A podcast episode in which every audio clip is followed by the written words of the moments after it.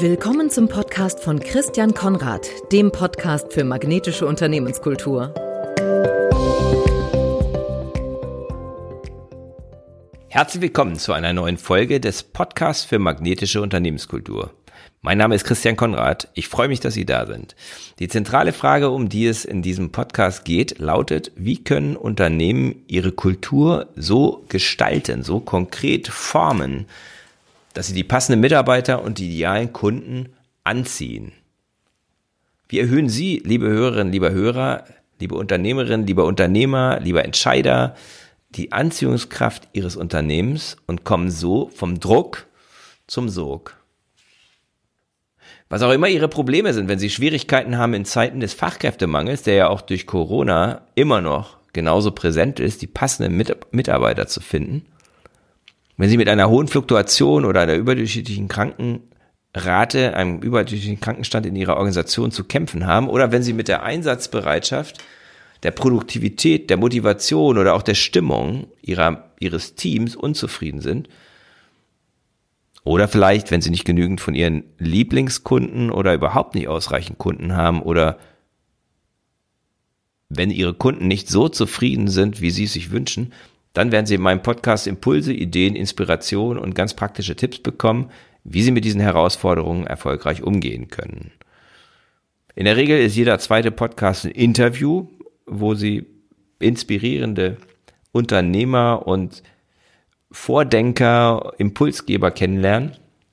Dadurch, dass ich mich mit ihnen unterhalte und jeder zweite von den Podcasts, die ich mache, sind Gedanken, die ich selber ja, Ihnen weitergeben möchte die etwas mit magnetischer Unternehmenskultur zu tun haben. Letzte Woche habe ich Ihnen Jacinda Ardern vorgestellt, die Premierministerin von Neuseeland. Warum habe ich das gemacht? Weil sie ein positives Beispiel ist für gelungene Führung in der Pandemie. Ich habe mich mittlerweile noch intensiver mit der Frage beschäftigt, was in dieser speziellen Zeit, der Corona-Zeit, in der unser Leben so auf den Kopf gestellt wird, oder von vielen Menschen zumindest, solche Führungskräfte auszeichnet, die ich magnetisch nennen würde, die Menschen anziehen, die die emotionale Verbindung von Mitarbeitern zum Unternehmen stärken. Ich bin zu zwei Schlüssen gekommen. Erstens, diese Menschen zeichnen mindestens mal zehn Gewohnheiten aus, die ich Ihnen vorstellen möchte. Und zweitens, diese Gewohnheiten, diese zehn Gewohnheiten sind in der Pandemiesituation natürlich, würde ich sagen, besonders relevant, aber sie zeichnen generell Unternehmer, Entscheider und Führungskräfte aus, die anziehend, die magnetisch sind. Diese zehn Gewohnheiten werden auch nach der Pandemie ebenso wirksam sein, wie sie es jetzt sind. Was in der aktuellen Zeit klar wird, die Spreu trennt sich vom Weizen. Wenn schlechte Führung auch im Normalfall zu negativen Ergebnissen führt, verstärkt die Corona-Situation die Folgen solcher Führung nochmal dramatisch. Das heißt, sie führt zu noch negativeren Ergebnissen. Also wer es vorher nicht gelernt hat, der lernt es wahrscheinlich in der, in der Krise auch nicht unbedingt. Ich stelle Ihnen im Folgenden die zehn Gewohnheiten vor und stelle Ihnen die erste davon heute etwas eingehender vor. In den nächsten Wochen werde ich dann die übrigen neun näher beleuchten. Gewohnheit 1 ist Selbstfürsorge priorisieren. 2. Sicherheit gewährleisten. 3. Empathie zeigen. 4. Klarheit schaffen. 5. Transparent kommunizieren. 6. Vision aufzeigen. Gewohnheit 7, Vertrauen schenken. 8, Fokus festlegen. 9, Verbindung pflegen. Und 10, Energie geben. Heute geht es um Selbstfürsorge priorisieren, die erste der zehn Gewohnheiten magnetischer Führungskräfte und möchte näher beleuchten, was es damit auf sich hat. Jeder denkt an sich, nur ich denke an mich. Diesen leicht suffisanten, ironischen Spruch kenne ich noch aus meiner Kindheit. Wer zuerst an sich denkt, so die Auffassung, die ich damals lernte, ist Egoist. Klar ist, nur wer an sich denkt, wer nur an sich denkt, der ist tatsächlich Egoist.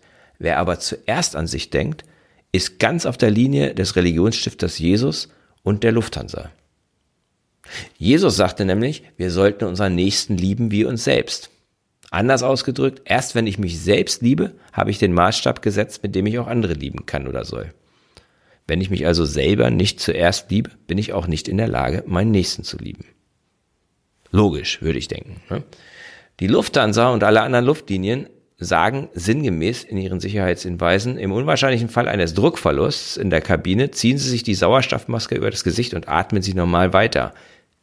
Erst dann helfen Sie Kindern und Älteren dabei, dies auch zu tun. Erst Selbsthilfe, dann Hilfe anderer. Genauso sollten wir als Führungskräfte auch verfahren. Der Selbstfürsorge für unser eigenes Wohlergehen Priorität einräumen. Denn nur wenn wir als Unternehmer, Entscheider, Teamleiter, Bereichsleiter, Führungskraft fit sind, wenn es uns physisch, geistig, seelisch und emotional gut geht, sind wir in der Lage, unseren Mitarbeiterinnen, unserem Team, unserer Organisation das zu geben, was sie aktuell brauchen. Das ist immer wichtig. In der Pandemie ist es möglicherweise kriegsentscheidend. Was können wir tun, um diesen konkret, diesen schwangeren Begriff Selbstfürsorge konkret werden zu lassen, mit Inhalt zu füllen und praktisch für uns selber zu sorgen und so unsere Resilienz zu stärken? Ich möchte Ihnen vier Schritte vorschlagen. Schritt eins ist ein positives Selbstbild sicherstellen. Meine Erfahrung als Coach und Trainer ist es, dass viele Führungskräfte für sich selber der härteste Chef oder die härteste Chefin sind. Das deutet auf ein negatives oder auf zumindest verzerrtes Selbstbild hin. Positiv heißt nicht, alles ist super, alles ist gut, ich bin der Beste, Größte, Schönste. Ein positives Selbstbild heißt, ich bin bereit, mit mir selber achtsam und liebevoll umzugehen. Und ich sehe mich realistisch mit meinen Stärken und Schwächen. Ich glaube an mein Potenzial, an das Potenzial, außergewöhnlich zu sein, die beste Version von mir selbst. Ich bin bereit, mich selber positiv zu bestärken, mich selber zu ermuntern und zu ermutigen.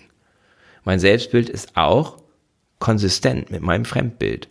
So wie mich relevante andere Menschen, Kollegen, Vorgesetzte, Mitarbeiter, Kunden wahrnehmen, so nehme ich auch mich selber wahr. Ich frage regelmäßig nach Feedback und kann nicht nur kritisches, ich kann auch positives Feedback annehmen. Wenn ich ein positives Selbstbild sichergestellt habe. Zweiter Schritt, meine Bedürfnisse kennen und akzeptieren. Die hohe Quote an Burnouts und Herz-Kreislauf-Erkrankungen, Herzinfarkten etc. bei Unternehmern und Führungskräften deutet darauf hin, dass viele ihre Bedürfnisse nicht kennen. Oder sich zumindest so verhalten, als ob sie sie nicht kennen oder sie nicht befriedigen. Wenn ich meine Bedürfnisse kenne, weiß ich, was ich brauche. Das klingt irgendwie banal, aber es ist eben nicht banal. Das ist meine persönliche Erfahrung und auch die Erfahrung, die ich aus dem Coaching und aus dem Training, aus der Arbeit mit Führungskräften und Teams mitnehme. Ich kenne meine physischen und emotionalen Bedürfnisse und ich akzeptiere, dass ich diese Bedürfnisse habe. Ich zum Beispiel brauche Interaktion. Ich bin jemand, der aus der Interaktion mit anderen, mit Menschen Energie zieht. Ich habe deswegen ein Bedürfnis, mit Menschen zu arbeiten, vor Menschen zu sprechen, mit ihnen zusammen zu sein. Wenn ich zu isoliert bin, und das ist auch aktuell tatsächlich ein wirkliches Thema für mich, dann geht meine Energie runter, mein Energielevel sinkt. Ich werde schneller müde. Ich weiß auch, dass ich Anerkennung und Wertschätzung ganz explizit brauche. Andere mögen ein niedrigeres Bedürfnis in der Beziehung haben, weil sie sehr, sehr innerlich, sehr unabhängig sind. sind.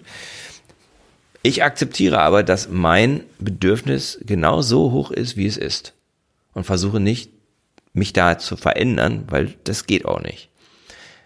Ich entschuldige mich auch nicht dafür, dass ich so bin, dass ich diese Bedürfnisse habe, sondern ich stehe zu meinen Bedürfnissen. Schritt drei ist, diese Bedürfnisse auch befriedigen. Also mir das zu geben, was ich brauche. Das kann ich tun, indem ich gute Gewohnheiten entwickle, damit meine Bedürfnisse auch konstant gut befriedigt sind. Das kann Sport sein, Ernährung, guter Austausch, inspirierende Gespräche, verstanden werden oder sich verstanden fühlen. Das bedeutet oft auch diszipliniert sein. Das bedeutet auch mal Pause machen, auf mich selber hören. Vierter Schritt ist dann die Bedürfnisse anderer wahrzunehmen. Selbstfürsorge heißt auch Gewinn-Gewinn-Denken. Es geht um mich und meine Bedürfnisse. Es geht darum, dass ich zuerst für mich sorge und dann auch für die mitsorge, für die ich als Unternehmer und Entscheidung Verantwortung trage. Der vierte Schritt ist der Schritt raus aus meiner persönlichen Zone. Indem ich meinen Blick auf das richte, was andere brauchen, komme ich in Balance. Selbstfürsorge und Sorge für andere sind in Einklang. Selbstfürsorge und die Sorge für meine Mitarbeiter, Kollegen und oft auch Kunden. Die Überschrift über diesen vier Schritten zur Selbstfürsorge ist meiner Meinung nach Achtsamkeit. Achtsamkeit heißt, ich höre mir selber zu, ich lerne mich selber kennen, ich nehme wahr, ich lebe im Hier und Jetzt und nicht in der Vergangenheit oder in der Zukunft. Nehme auch das wahr, was ich fühle und empfinde, nicht nur Sachthemen, sondern auch Emotionen spielen eine Rolle. Achtsamkeit heißt, ich lerne mich selber gut kennen, forme ein Bild von mir selbst, ich lerne meine, meine Bedürfnisse zu spüren und zu hören. Ich lerne es, meine Bedürfnisse achtsam und respektvoll zu befriedigen und gleichzeitig auch die Bedürfnisse anderer wichtiger Menschen in meinem Leben wahrzunehmen. Führungskräfte, die für sich selber sorgen können, können auch besser für andere sorgen. Sie sind achtsamer, auch mit anderen, haben mehr Empathie. Das macht sie anziehend, das macht sie magnetisch. Meine Empfehlung, damit Sie auch sozusagen einen konkreten Schritt haben, treten Sie einen Schritt zurück und reflektieren Sie auf einer Skala von 1 bis 10, wie gut Sie aktuell für sich sorgen. Und definieren Sie einen Schritt, der Ihnen hilft, mindestens ein bis zwei Punkte auf der Skala nach oben zu kommen. Also wenn Sie zum Beispiel bei der 6 sind, dann definieren Sie einen Schritt, der Ihnen hilft, mindestens mal auf die 7 zu kommen auf der Skala. Und das entscheiden ja auch Sie, wo Sie auf der Skala sind. Und gehen Sie diesen Schritt dann. Damit sind Sie sozusagen den ersten Schritt auf dem Weg zu einem magnetischen Leader in der Pandemie gegangen.